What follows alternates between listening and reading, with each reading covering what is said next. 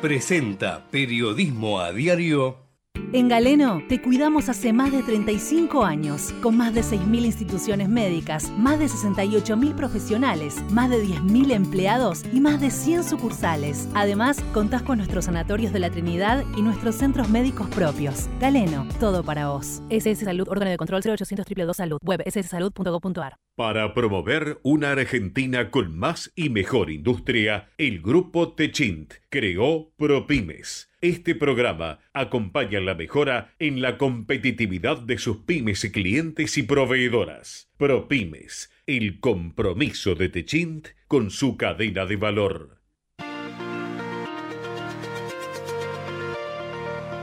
En la mañana de Ecomedios y con la conducción de Hugo Grimaldi, ya comienza la edición compacta de Periodismo a Diario con el resumen de las noticias más relevantes del día. Desde este mismo momento las vamos a analizar, a relacionar, a ponerlas en contexto para explicar qué se dice, qué no se dice, cómo se dice y por qué. Empezaremos a compartir títulos, notas, videos y fotografías, a mostrar personajes y recomendar columnas y enfoques y seremos implacables a la hora de identificar las noticias falsas. De lunes a viernes por AM 1220, en simultáneo por todas las redes sociales y con desarrollo extra en ecomedios.com. En Periodismo a Diario no le vamos a hacer perder el tiempo. Hola, buen día, buen día para todos. ¿eh? Bienvenidos aquí a Periodismo a Diario. Hoy, eh, viernes 4 de agosto, decíamos programa 119 de este año. Ahí estamos también en la transmisión televisiva vía YouTube y, bueno, perfectamente al aire con Periodismo a Diario. Estaba buscando eh, los datos del Servicio Meteorológico Nacional, esperando si el organismo actualiza a las 8 de la mañana porque hasta hace poquitos segundos teníamos todavía la temperatura de las 7. Este, a ver qué pasa. Viene lento esto. Todavía está. 7 grados 6. Esto hacía hace una hora atrás. Ahora falta la actualización. La máxima para hoy será de 19 grados.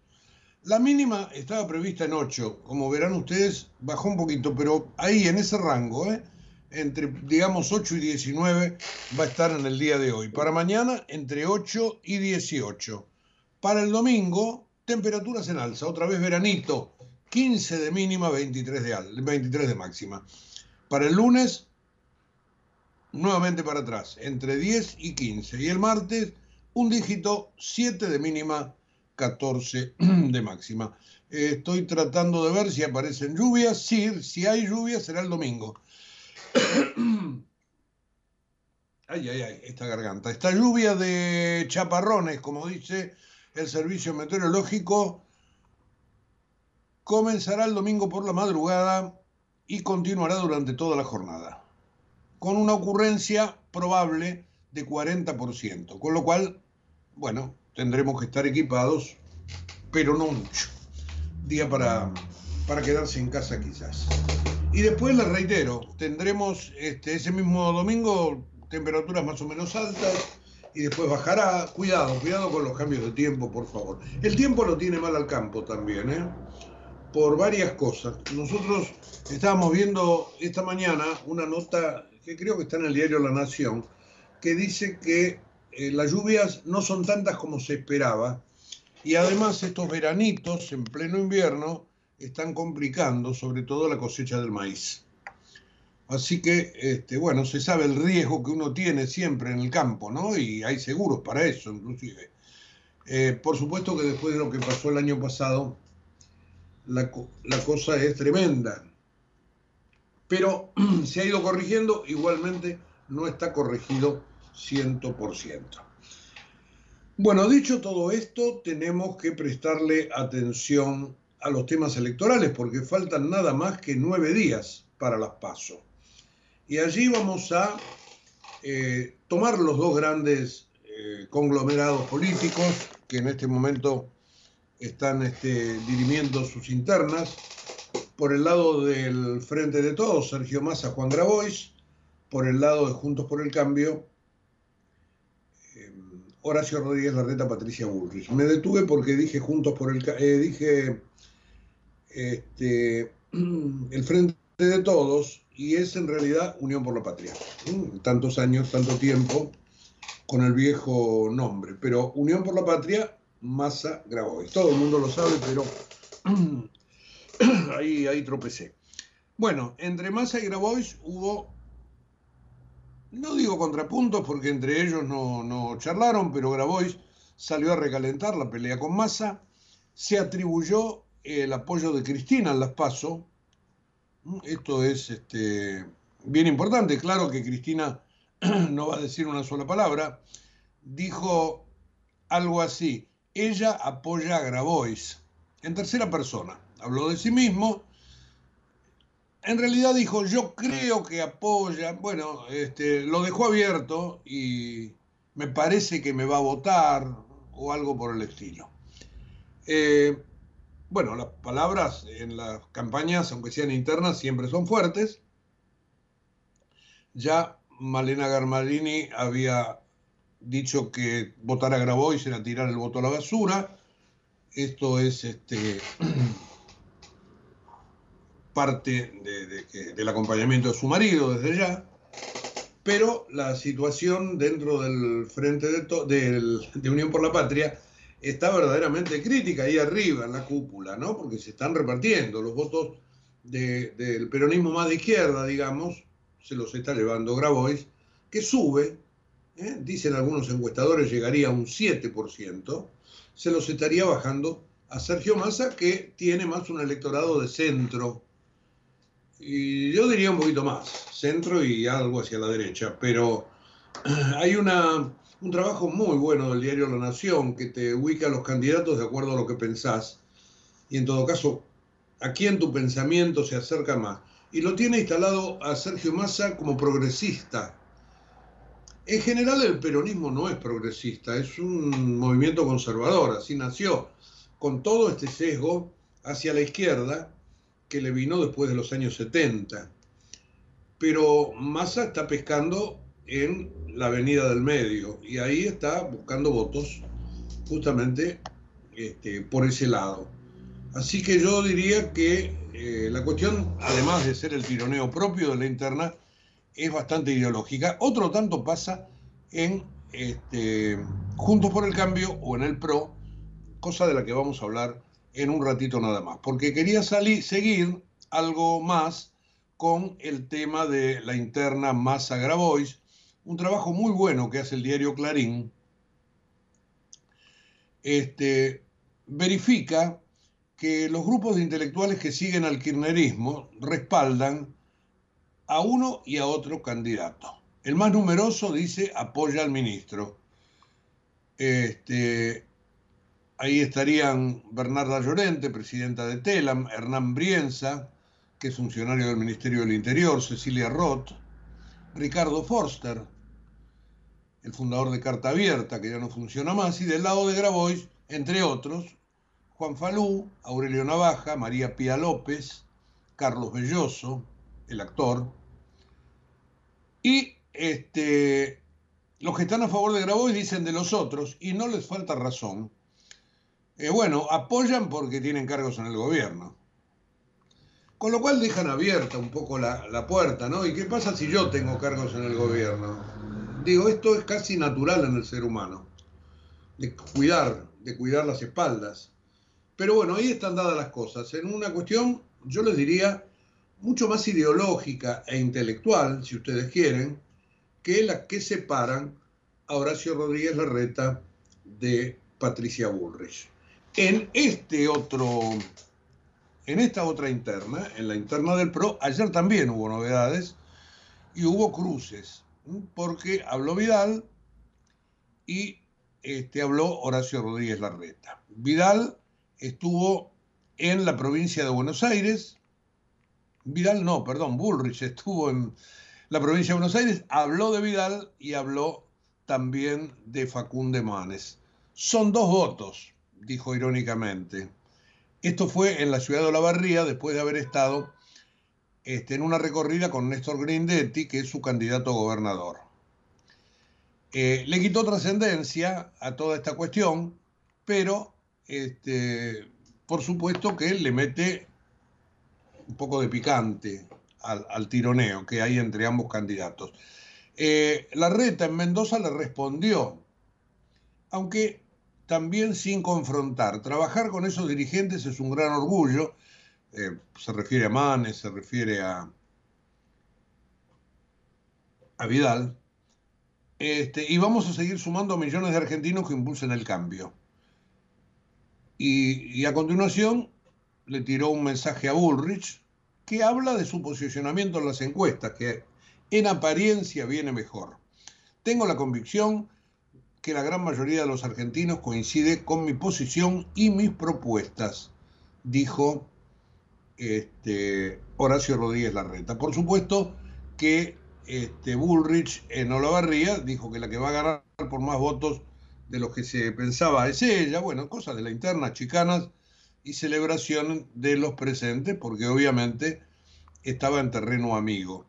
Eh, en Mendoza, Larreta, allí no tanto terreno amigo, porque la mayor parte de los dirigentes mendocinos, sobre todo de la Unión Cívica Radical, apoyan a Bullrich, pero bailó folclore, este, prometió unidad opositora ante las PASO, de esto les vengo hablando, y este, ah, lo lindo de, de bailar folclore es que bailó sin pañuelo, es decir, revoleando su mano al aire, verdaderamente ver ese video que ayer se hizo viral, este, no sé, da un poco de cosa, ¿no? Porque la verdad que estaba este, Horacio Rodríguez Larreta bailando solo, en camisa, y sin pañuelo en la mano, y alrededor los bailarines, que quedó medio...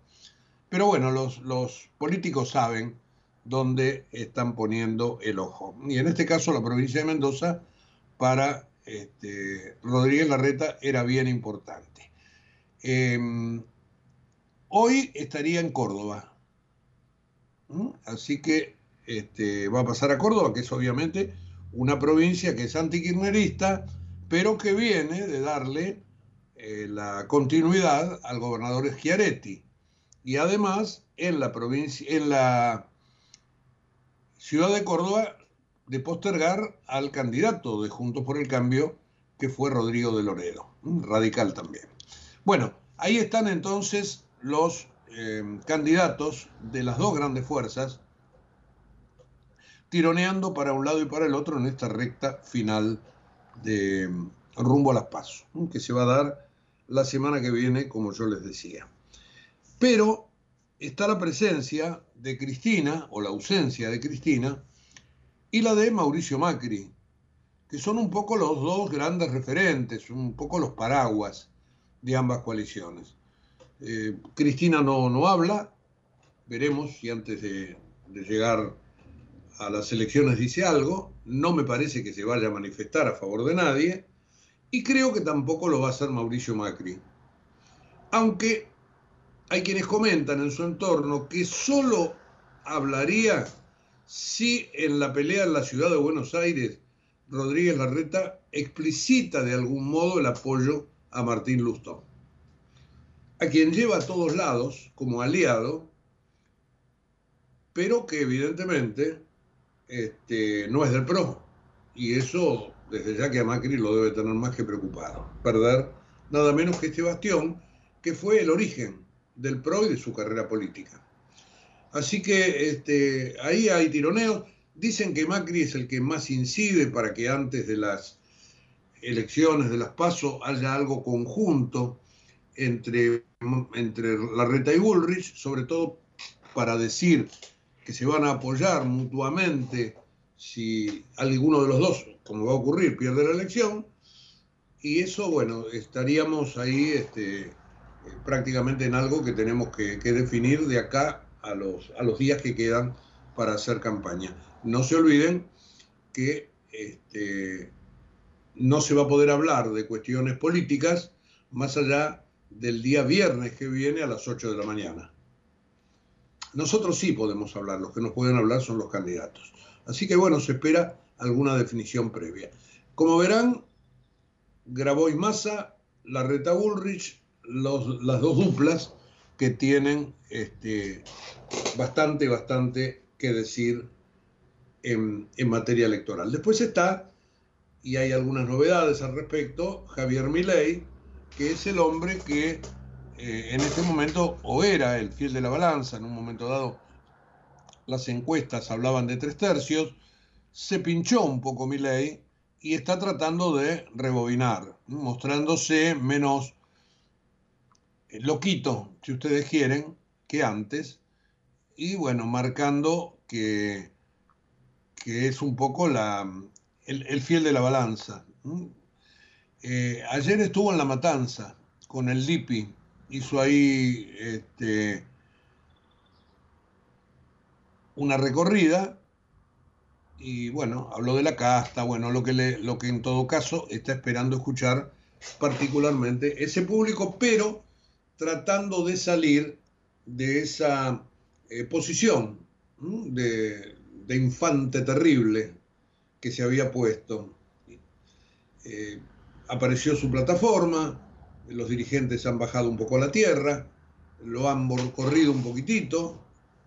Bueno, ahí mi ley está buscando reperfilarse porque, les reitero, de tres tercios, que todo indicaba que podía darse, él ha retrocedido por lo menos 10 puntos en la intención de voto.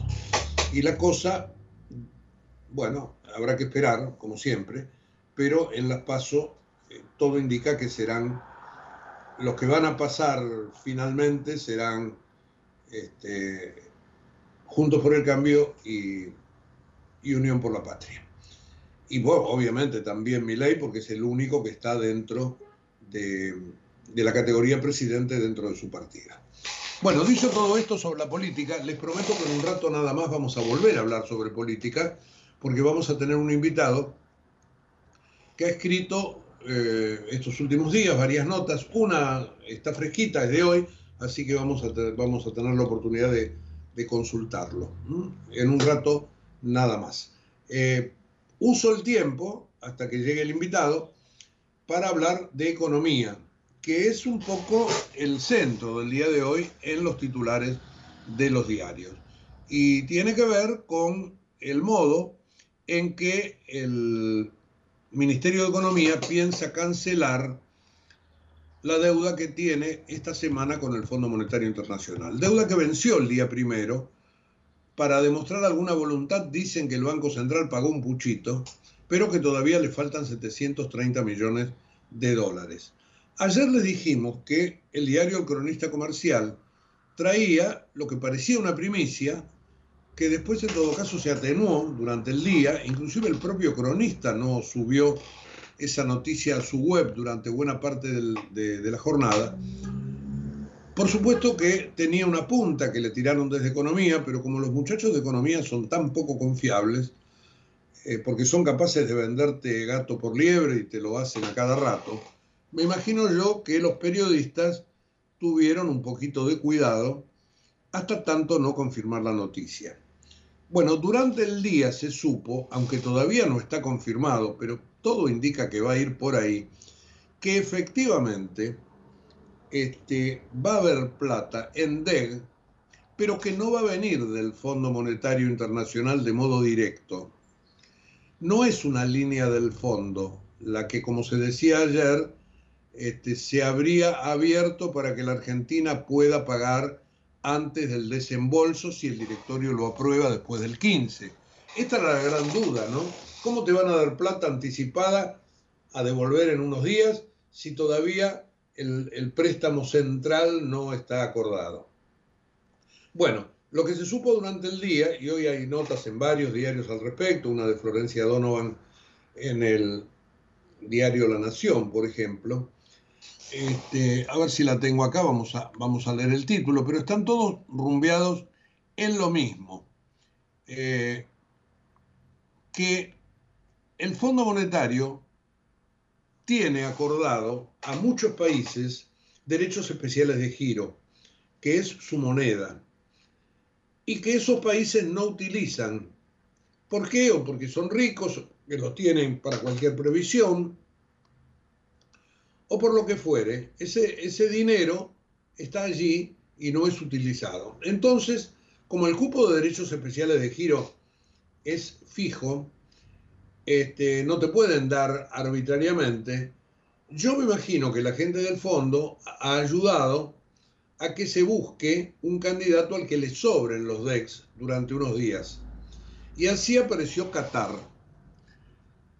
Qatar, dice Florencia Donovan, el último oasis de dólares antes del desierto pospaso. ¿Y qué pasa entonces con Qatar? Como tenía DEX y no los usaba, aparentemente se los va a prestar por un rato a la Argentina para que le pueda pagar al fondo y para que no quede en esa situación de impago que, obviamente nadie quería. Lo que pasa es que no hay plata. Esta semana han entrado las reservas del Banco Central por dólar maíz, unos mil millones de dólares, pero también mucho se ha gastado.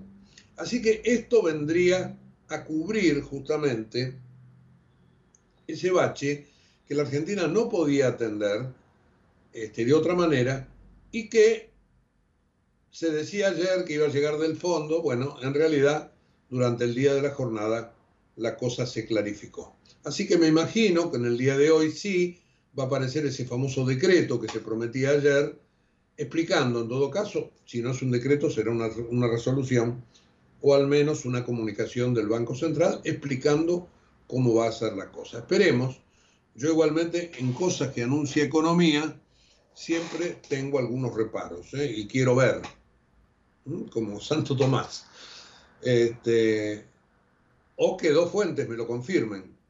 Y hasta ahora este, eso no, sucede. Yo creo que los este, medios están bien rumbeados. El propio cronista hoy vuelve a traer en tapa este, la cosa, aunque lo pone en la parte de abajo, porque ellos ayer habían dado, en todo caso, esta, esta primicia, aunque no 100%, pero primicia al fin, y dice el cronista, el gobierno recibirá un préstamo en DEC para cancelar el pago al Fondo Monetario. Es una operación habilitada por el organismo y luego este, está la bajada diciendo que ese préstamo de corto plazo en la moneda del fondo será habilitado voluntariamente por Qatar, país que tiene un remanente de DEC que no utiliza. ¿Mm? Veremos este, en el día de hoy entonces cómo se logra instrumentar todo esto. Más allá, el mercado está en otra cosa. Bueno, ¿por qué motivo? Porque ayer, este, bueno, el dólar finalmente subió 10 pesos, eh, terminó en 570, estuvo en un momento dado en 575, digamos, depende del lugar del país. En la City creo yo que estuvo en 573, 74 pero bajó a 570 y ahí se plantó y ese fue el cierre de la jornada. Mm, con mucho ruido, porque estaba esto del pago al fondo y estaba este, un informe que hubo sobre el uso del oro de las reservas del Banco Central como oro. Y este informe le llevó a la City muchísimos rumores. Finalmente, el Banco Central tuvo que aclarar que no se le pagó al Fondo Monetario con oro, que es lo que decían todos los rumores. Se vendió el oro o se lo empeñó o lo que fuere para conseguir los dólares que se necesitaban para el fondo porque no hay reservas, bla, bla, bla. Ese, ese informe presunto le llevó mucho ruido ayer a la City, hizo para que subiera el dólar, más allá de toda la incertidumbre eh, de todo tipo, en materia, inclusive en materia mm, política. Eh, finalmente el Banco Central entonces aclaró que ese oro fue utilizado como garantía. Eh, ¿Qué hizo la autoridad monetaria? Dice una nota de Clarín, puso en garantía el oro. Fuentes oficiales contaron a Clarín que la operación se hizo a través del Banco de Basilea y se conoce en inglés como repo. Ripo. El país da emprenda el metal y a cambio obtiene los dólares. El banco no utilizó las divisas finalmente porque el Tesoro accedió a la deuda de la CAF. Es decir, se pidió preventivamente, pero finalmente no se utilizó. Dice Clarín, todo un laberinto financiero difícil de seguir y que solo resume una cosa, la Argentina no tiene más dólares para afrontar obligaciones si sigue manteniendo el precio artificialmente bajo respecto al resto de los bienes de la economía. Hablando del atraso cambiario, esta última semana, ya en agosto, el Banco Central incrementó el ritmo del ajuste del dólar oficial. Lo hizo por arriba del 11% mensual. Eh, y fíjense ustedes que la inflación, supongamos que está en un 7, o algo más o algo menos, este, llegar hasta un 11, por lo menos en estos días, ha sido, en todo caso, acelerar la carrera para tratar de alcanzar mínimamente parte de ese atraso. Pero este, estas son las señales que ayer tuvo el mercado, por lo tanto, la suba se dio y terminó en 570, aunque en el mercado dijeron que desde el Ministerio de Economía se habló con los operadores desde el Banco Central explicando esto para tratar de moderar la cuestión. Pero no obstante quedó 10 pesos arriba del día anterior. Así que como verán, el tema financiero es clave y lo atamos con este pago de intereses al Fondo Monetario que la Argentina va a atender con esta, con esta variante, ¿eh? que son los DEX cataríes. Veremos, no hay detalles, pero ya este, probablemente en el día de hoy, quizás en la mañana, la cosa se sepa. Eh, después a la espera ¿no? de lo que tendrá que venir cuando el directorio se vuelva a reunir, 7.500 millones este, de dólares. Me decían ayer que esa votación eh, es por mayoría simple. Yo comenté que Alemania y Japón aparentemente no estaban en contra, estaban en contra, que es difícil conseguir el sí, pero este, que no es unánime. Si no es unánime, la Argentina es más que probable que tenga la posibilidad de conseguir esos fondos con la anuencia de los Estados Unidos, puntualmente, que es el que más arrastra. Así que esa reunión de directorio estaría prevista para el 23 de agosto y ahí sí, entonces vendría el dinero que finalmente la Argentina este, necesita para tirar hasta, hasta las elecciones. Después quizás haya otro este, desembolso en diciembre, pero eh, también es más que probable que en ese momento el nuevo gobierno, sea el que fuere, aún Sergio Massa como presidente, ya tengan que sentarse con las autoridades del Fondo Monetario para elaborar un nuevo préstamo. Y veremos bajo qué temperamento, qué pide el fondo, pero más allá de lo que pide siempre, no va a pedir. Digo, eh, acá se pone la palabra ajuste como el gran cuco. Claro, claro que hay que ajustar, porque si estamos desajustados, tenemos que ajustar, como, como el gordito, como yo, que, que se pasa de comida entonces tenés que hacer un corte. Pero el punto está en que el fondo pide cosas que la Argentina no estaba dispuesta a dar, como por ejemplo eh, cerrar el déficit fiscal.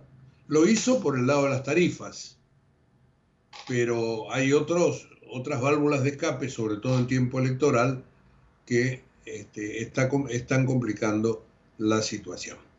Eh, tengo para después más cosas económicas, eh, algún vericueto del tema del impuesto a las ganancias, del, ayer yo les comentaba y lo pusimos en el resumen que hacemos para la web, que el piso para no pagar ganancias estará en 700 mil pesos y algo más, pero con una vueltita, ¿no? Que se mandó retroactivo a febrero una serie de incrementos que van a permitir que las empresas reintegren a quienes se les descontó este, parte, no, todo ese dinero en dos partes, eso sí, en agosto y en septiembre, justo antes de las elecciones. Así que todo está inventado en materia de, zanahorias electorales.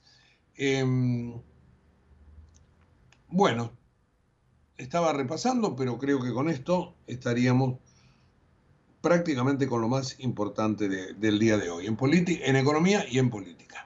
Bueno, y de política pretendo seguir hablando ahora este, de ese tema con un invitado, pero, pero vamos a esperar a tenerlo en línea. Mientras tanto, este, ayer el presidente Alberto Fernández postuló a la ex ministra Marcela Lozardo, alguien de, de su cercanía, a quien por las desavenencias dentro del Frente de Todos tuvo que hacer renunciar por presión de Cristina puntualmente y ahora la está proponiendo en un cargo a la UNESCO.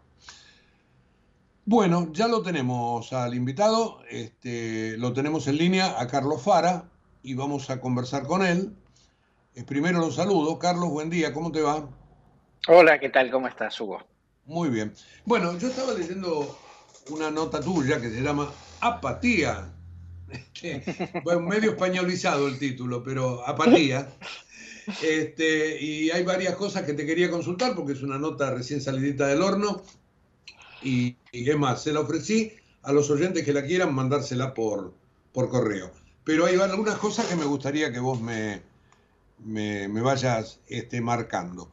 Eh, empecemos, si te parece, por eh, Juntos por el Cambio. Este, vos decís que Rodríguez Larreta está equilibrando, este, según las encuestas, la balanza con Patricia Bullrich?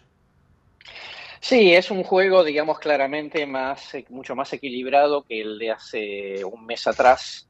Por supuesto, digamos que, que, es un escenario abierto porque depende de la cantidad de gente que vaya a votar, teniendo en cuenta que los dos candidatos tienen perfiles distintos, ¿no? Una Patricia que tiene un votante mucho más núcleo duro de Juntos por el Cambio, un votante más politizado, y un Rodríguez Larreta que tiene un voto más blando, que, está, que recoge mucho voto decepcionado con, con Alberto 2019, eh, que es menos ideologizado, y también, digamos, eso nos genera una duda respecto de cuánta de ese público realmente se va a hacer presente en, el comicio el 13 de agosto. Claro, de, ahí el título apatía, me imagino que el, tema de la, de la abstención o que la gente no va a votar este, es, bien importante para estas elecciones. ¿Y quién de los dos estaría queriendo que, vaya más gente a votar? ¿Patricia Burris o, o Rodríguez Larreta? No, Rodríguez Larreta, ¿no? Se supone que hay un, que si hay un voto blando, digamos, no politizado, se puede quedar en la casa, en teoría ese, ese debería ser un voto, eh, es un voto, digamos, más probable a Larreta. Lo mismo de alguna manera, digamos, le pasa a mi ley, ¿no? Que, que, tiene un caudal en encuestas, pero que bueno, también es un, es un voto muy, este, un voto, digamos, no de estructura, ¿no? Es un voto de, de movilización este, personal, ¿no? Sí, ahora allí ha Milei cambiado un poco su, su, modo de ser, inclusive apareció su programa de gobierno, digo, se lo nota un poco más calmo, eso obviamente que es estrategia, ¿no? Sí, totalmente. Este, está claro que, inclusive yo, nosotros lo, hace mucho tiempo lo, habíamos, digamos, este, concluido que, que ley tenía un techo en función de eh, el estilo personal para un votante de Juntos por el Cambio que no quería los, los modos agresivos, ¿no? Como que para modos agresivos ya estaba el kirchnerismo, Y eso le ponía un techo. Me parece que él toma nota de eso, claro, corre un riesgo, digamos, ¿no? Obviamente, como en toda estrategia, el riesgo es que se desperfile y que quede, digamos, como un personaje demasiado light que ya no sea ni chicha ni limonada, por decirlo así. Claro. Eh, también en esa nota vos haces un punto muy interesante con respecto a qué significa caminar el territorio. Y, lo ejemplificás con Santa Fe y con Córdoba. ¿Nos podés contar un poquito cómo lo ves eso? Sí, totalmente. Mira, em, eh, en, los dos casos, digamos, la, primaria de Juntos por el Cambio en Santa Fe y la elección de intendente en la ciudad de Córdoba, eran elecciones que estaban aparentemente muy disputadas y finalmente terminó habiendo, digamos, un triunfo claro de una de las partes. Y ese, ese triunfo claro de una de las partes, entre otras cosas, digamos, implicó tener mucha presencia y mucho trabajo territorial. Eh, desde ese punto de vista, uno diría, eh, bueno, el territorio pesa, digamos, no solamente las redes o la aparición en medios nacionales, eh, y digamos, este, el, grado de conocimiento, digamos, como fuera del distrito. a nosotros nos parece, y lo que estamos viendo en algunos distritos, es que efectivamente referentes lo, provinciales de Rodríguez Larreta, puestos a militar la boleta de Rodríguez Larreta, están ayudando a equilibrar la situación. Entonces yo digo, nosotros hicimos un, una suerte de relevamiento, digamos, en cada uno de los distritos para ver para dónde se están inclinando las estructuras. Las estructuras en la mayor parte del país están inclinándose más hacia la Rodríguez Larreta. Tener estructura no significa votos, pero tampoco, digamos, es inocuo. Digamos. Entonces, desde ese punto de vista, a mí me parece que a eso hay que prestarle una atención. Claro. Eh, vamos, eh, después vamos, vamos a ir a, a Unión por la Patria. Eh. Ahí grabó y Massa, me interesa charlarlo aparte, pero terminemos más que el PRO, más que junto por el cambio el PRO, con la presencia de Macri y lo que se juega en la ciudad de Buenos Aires. ¿Qué ves ahí? Mira, en principio, digamos, una elección que está claramente más favorable a Jorge Macri. Este, desde ese punto de vista, eso se mantiene así hace bastante tiempo, independientemente del grado de la, diferencia. Después seguramente va a haber algunas cosas que, pueden llegar a, incidir, ¿no? Viste que hay mucho, mucha difusión respecto de eh, votantes, este, votantes peronistas en la ciudad que le que se los anima a ir a votar a Lustó en esa primaria, total después está la general para votar a Santoro. Eh, no sé cuánto puede incidir en eso, la verdad, eh, me parece que eso no, no, no creo que modifique la escena, pero siempre es eh, impactante que si una cosa iba a terminar, vamos a decir así, 60-40 por tirar cualquier número, termine mucho más ajustada, digamos, siempre tiene una lectura política y eso me parece que es donde hay que prestar la atención. En teoría, digamos, tiene que ganar Jorge Macri y de esa manera sería, digamos, el más probable próximo jefe de gobierno. Está bien, yo te preguntaba por Mauricio, porque la ciudad de Buenos Aires es un poco su niña mimada, aquí comenzó su carrera política y obviamente que perderla para el PRO, aunque sea a manos mano del radicalismo, sería verdaderamente eh, políticamente muy complicado, no solamente para la reta, que es el último jefe de gobierno, sino también para Mauricio. Este, se dice que, él no va a decir nada, este, salvo que la reta lo apoye a Lustó, eh, algo que yo no creo que se dé, ¿no es cierto? Sí, yo no, no creo que a esta altura del partido este, la reta eh, dé una señal en ese sentido, porque eso lo habilitaría a Macri a decir, bueno, se rompió el código, ¿no? se supone que tenía que, se tenía que, que, que todos los del PRO tienen que apoyar al candidato del PRO que es Jorge Macri. No creo que la reta haga eso, más allá de los apoyos subterráneos. Y, y no deja de ser un interrogante, digamos, por qué faltando una semana todavía Macri no haya querido hacer ningún gesto explícito a favor de Patricia Bullrich, aunque se sabe también subterráneamente, digamos que obviamente en esa primaria es su preferida. Y ahí, digamos, bueno, parte de lo que estábamos charlando recién respecto de eh, si esta es una puja bastante equilibrada y Macri aspira a conducir al conjunto, bueno, volcarse por un lado, si esto termina, digamos, este, muy partido o contrario a su deseo, le va a costaría eh, poder ejercer ese liderazgo en el futuro, ¿no? Seguramente. Bueno, también está callada Cristina, pues digo callada por ahora, con ella nunca se sabe, pero esto le dio alas a Graboy, que ayer dijo, yo creo que Cristina me va a votar a mí. Este, ahí, ahí también flor de interna entre, eh, en términos antiguos, entre derechas e izquierdas, ¿no? Eh, sí, totalmente así. Eh, es, difícil decir, digamos, este, en ese sentido, eh, porque, digamos, qué es lo que piensa Cristina, más allá de, lo, de las cercanías ideológicas, porque Cristina es muy pragmática, y lo que creo es que Cristina lo que necesita es que, el, es que aún perdiendo Unión por la Patria haga una buena elección en la elección general porque ahí están colgadas las listas legislativas, ¿no? y sobre todo, digamos, en provincia de Buenos Aires, la mayor, digamos, la, no tenía el monopolio, pero en buena parte este, de las listas legislativas son controladas por gente leal a ella. Entonces, ella tiene un interés particular en que más allá de esta primaria, a Massa finalmente le vaya bien, independientemente si eso significa ganar o no. Claro, claro. Y, bueno, y a Massa en el doble rol, ¿cómo lo ves? Mira, eh, eh, dentro de lo esperable, ¿no? Digamos, este, e, esto, las dificultades eran las, previsibles, eh, los tiempos no iban a dar claramente como para que la situación este, se pudiese ordenar con alguna racionalidad económica, entre otras cosas por lo que atraviesa el esquema político del oficialismo, y desde ese lado, yo te diría, no podía dejar de ser ministro porque estaba la negociación con el fondo por el medio y eso lo iba a llevar muy cerca de las pasos, con lo cual era muy raro, digamos, que fue a, poder este, eh, eh, lograr, digamos, un, esquema del cual, digamos, desentenderse de la cuestión. Eh, creo que todo el tiempo él tiene que, por lo menos hasta el 13 de agosto, después se verá que hace el 14, creo que todo el tiempo está obligado a ser, el, vamos a llamarlo así, entre comillas, el ministro de la tranquilidad, ¿no? El ministro que deja que la bomba no explote, aunque sabemos, digamos, que la situación de todas maneras es explosiva desde cierto punto de vista. Pero no, era, políticamente muy difícil que además eh, el Fondo Monetario de la noche a la mañana empezara a negociar con otra persona que no fuera masa, en un esquema político del oficialismo muy fragmentado, ¿no? Yo, que me parecía medio, imposible.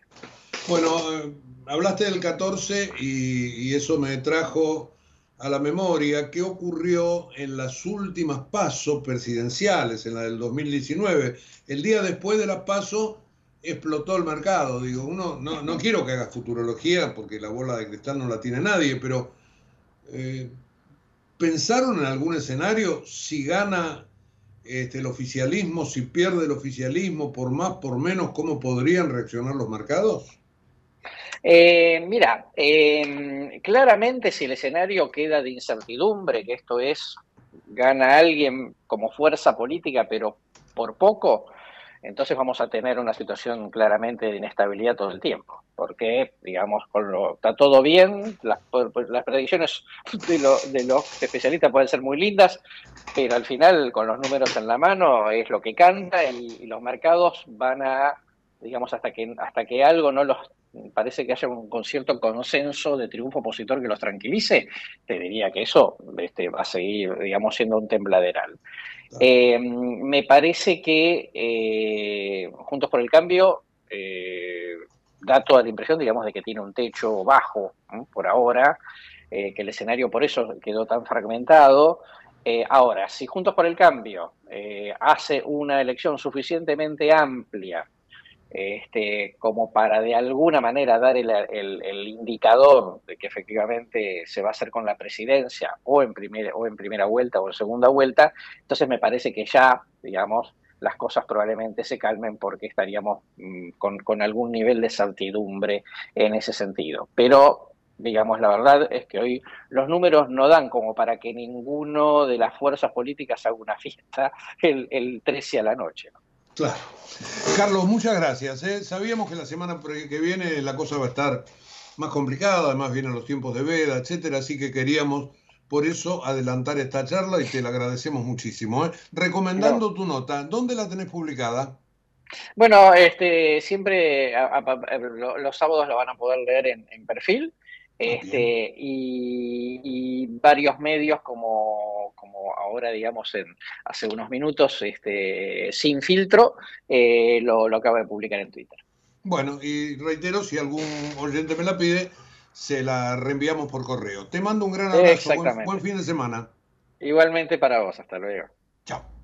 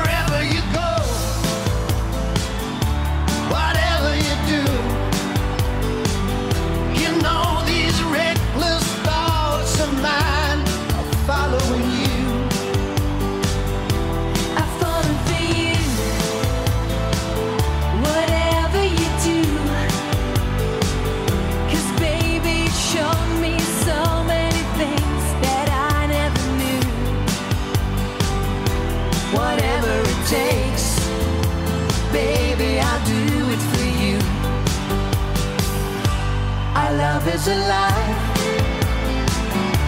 and so we begin. Foolishly laying our hearts on the table, stumbling in. Our love is a flame,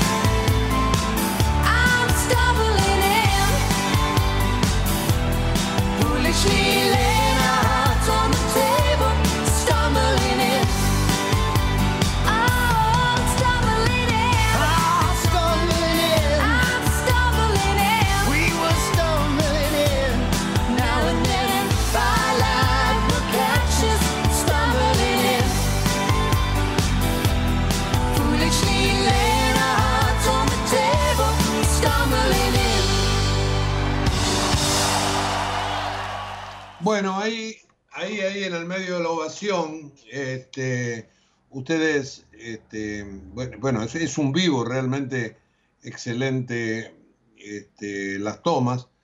Eh, lo estábamos escuchando, nada más ni nada menos que a Chris Norman, en un dúo con una artista, una cantante, compositora alemana, este, con ascendencia neerlandesa, Caroline Catherine Müller. Sissy Catch. Bueno, Norman y Sissy Catch con esta canción tropezando y realmente las ovaciones del público que ustedes oían. Realmente muy, pero muy este, lindo tema.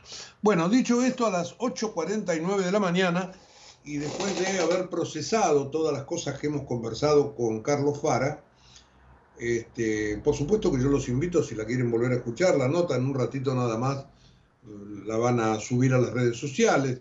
Este, y la nota escrita, de la cual yo hacía referencia, la pongo a disposición, en serio, de quien la quiera, porque está muy, muy bien este, parcelada en los diferentes problemas que tienen cada una de las fuerzas que van a competir dentro de una semana en las PASO. Un punto, inclusive mi pregunta, este, lo hace sobre Sergio Massa, en su doble rol, ¿no? De ministro y de candidato. Ayer, como candidato, fue a Córdoba Massa. Y allí, este, había estado desde antes de ayer en realidad, y él estuvo eh, también con, en una fábrica en Córdoba, después fue a Río Cuarto, bueno, y ahí en Córdoba tuvo un, el abordaje de un grupo de periodistas que en una informal rueda de prensa le hicieron preguntas. Le preguntaron por el dólar, le preguntaron por la inflación. Pero el ministro, de Economía, como ministro y no como candidato, volcó. En un momento dado, este, acusó a un periodista de estar haciéndole una pregunta que él dijo, no te hagas el picante. Y la verdad que yo escuché el audio y el periodista pregunta, y pregunta bien, y después Massa eludió este, evidentemente la respuesta. La pregunta original fue que el periodista le pidió que se autocalificara al frente del Ministerio de Economía. En este doble rol, en este doble sombrero, como decimos siempre, este, le molestó al candidato, porque si él se calificara mal, obviamente se estaría echando tierra de lo que está pregonando como candidato. Por eso la inviabilidad de tener los dos sombreros. Insisto en cosas que ya vengo diciendo, que Massa mismo en- en febrero decía que era imposible, pero bueno, aquí está. Y entonces le preguntan como candidato, le preguntan como ministro y él responde como candidato. Eh, no te hagas el picante. Eh, hace un año que está como ministro de Economía, así que bien podría él consultar. Eh, preguntó el periodista por el impacto y en los precios de la escalada del dólar y le dijo, no sé cuál es el impacto, ustedes trajeron el tema, pero de mala manera, muy irritado, sinceramente. Este, y el periodista le dice, este, Sergio, todo se maneja con el dólar blue, la inflación está en 140. Y ahí lo frena. Le dice, no, primero no está en 140, cerró 116. Segundo, me gustaría que ponga sobre la mesa que perdimos 21 mil millones de dólares, cosa que es verdad por la sequía. En realidad, el periodista le habló de 140, que es la proyección para este año 2023, que puede ser mayor o puede ser menor, pero no es 116, porque 116 calcula, 115.8 creo, los 12 meses para atrás. Es decir, peras con manzanas, las mezcla masa irritado en este doble rol. Es muy fácil agarrar un micrófono y hacer preguntas haciéndose el picante, pero la Argentina perdió 25% de sus exportaciones. Esto dijo el ministro. Y el periodista le dice, yo no me hago el picante, Sergio, lo hago con respeto por lo que vive la gente. La segunda vez no fuiste respetuoso y a mí me gusta tratar con respeto, volvió a decir este, Sergio Massa. Después, cuando la cosa se serenó un poco, le preguntaron sobre su futuro si es presidente de la nación. Y dijo, el jefe de gobierno voy a ser yo, y los que me conocen y quienes no me conocen saben que es así, y de alguna manera lo que tengo en claro es que cuando uno tiene la responsabilidad de tomar decisiones puede tener referencias y consultas, pero en el día el que tiene que tomar las decisiones es uno. Y después dijo que este, Cristina no será vicepresidente, que él tiene autonomía, etcétera, etcétera. Pero lo que yo quería marcar era justamente este momento en que este, el candidato molesto, porque como ministro le preguntan por la inflación, se enoja y se sale de carril. Y verdaderamente esto lo destaco porque este, es habitual en masa no agredir, ¿eh? no, para nada. Pero es habitual en masa y en muchos políticos también molestarse cuando las preguntas van hacia cosas que le molestan.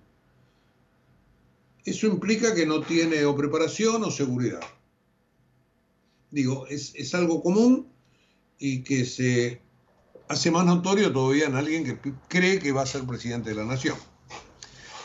Bueno, dicho todo esto sobre masa, ese es otro de los temas del día. No, no están las portadas ni nada, pero yo quería este, comentarlo.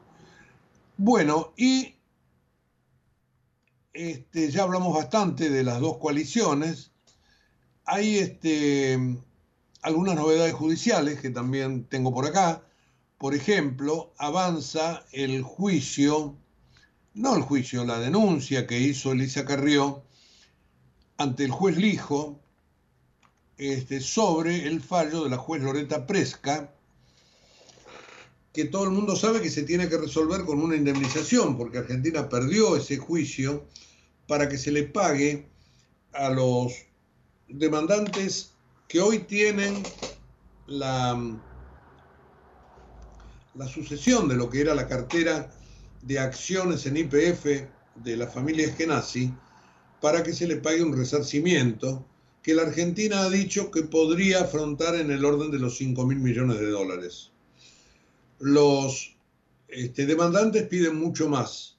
Si se calcula con intereses y todos, algunos llegan hasta 16 mil. Como no se ponen de acuerdo, la jueza Presca va a tener que fallar en un número y lo va a tener que fundamentar.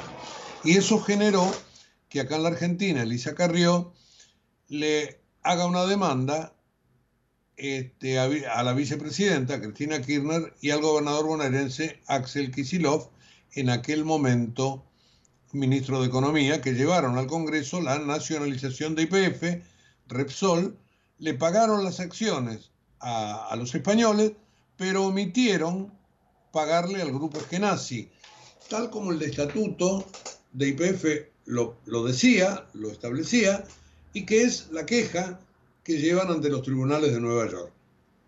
Y es allí donde Presca dijo tienen razón.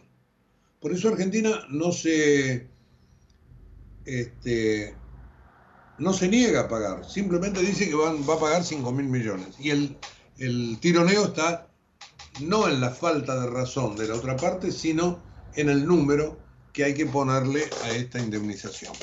Así que este, ahora el juez Lijo le ha pedido a la jueza Presca que le haga llegar la condena al Estado argentino por esa polémica nacionalización o renacionalización del año 2012. ¿Mm? Así que ese es otro de los temas del día de hoy. En materia judicial también confirmaron el procesamiento y la prisión preventiva de un acusado de hackeo de teléfonos de miembros de la Corte. Eh, bueno, no tengo otras cosas de, tono judicial que, que, sean importantes, pero, pero creo que estas dos son bastante, bastante relevantes. Las tendremos, obviamente, en nuestros títulos.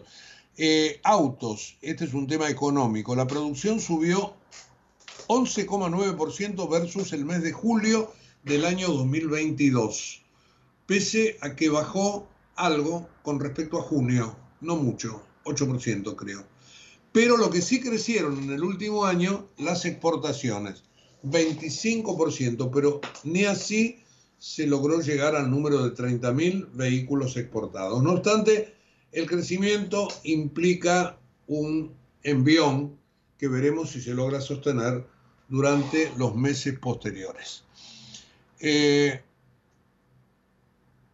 bueno, anoche hubo Copa Libertadores, Racing tropezó en Colombia, perdió 4 a 2 con Atlético Nacional de Medellín, iba perdiendo 3 a 0, faltando 5 minutos, con un penal eh, se pone 3 a 1 ya creo que en tiempo de descuento logra con otro penal eh, conseguir el 3 a 2. Parecía que la cosa se le podía dar, no le digo para el empate, pero por lo menos para traerse a la revancha de la semana que viene un mejor resultado. Y faltando nada, eh, Atlético Nacional lo embocó con otro error defensivo de los tantos que tuvo Racing durante la noche y perdió 4 a 2. En la Sudamericana, San Lorenzo arrancó con el pie derecho, ganó 1 a 0. Y el tema Meloni, en Italia es para mí lo más importante a nivel internacional porque uno lo puede reflejar en la Argentina. ¿Qué hizo Giorgia Meloni? Fue quitarle el subsidio de este, el pago a 170 mil trabajadores que cuando les ofrecieron un trabajo no lo aceptaron. Y entonces cortó por lo sano y pese a todas las protestas que hay en Italia, les quitó ese subsidio, aunque para algunos les dará alguna ayuda transitoria. Bueno, señores, señoras, gracias por habernos acompañado. Vamos a volver el lunes, aquí a las 8 de la mañana, con más periodismo a diario, después de este fin de semana. Eh, los convoco para dentro de un ratito nada más en la página web de la radio, www.ecomedios.com. Chau, buen fin de semana. En Galeno te cuidamos hace más de 35 años, con más de 6.000 instituciones médicas, más de 68.000 profesionales, más de 10.000 empleados y más de 100 sucursales. Además, contás con nuestros sanatorios de la Trinidad y nuestros centros médicos propios. Galeno, todo para vos. SS Salud, órgano de control 0800 222 Salud, web sssalud.gov.ar. ProPymes cumple 20 años. Somos la generación del futuro de la industria y la energía. Trabajamos junto a nuestras pymes para mejorar la competitividad y proyectarnos al mundo. Somos ProPymes, el programa del Grupo de Chin para el fortalecimiento de su cadena de valor. Desde Buenos Aires, transmite LRI 224, AM 1220, Ecomedios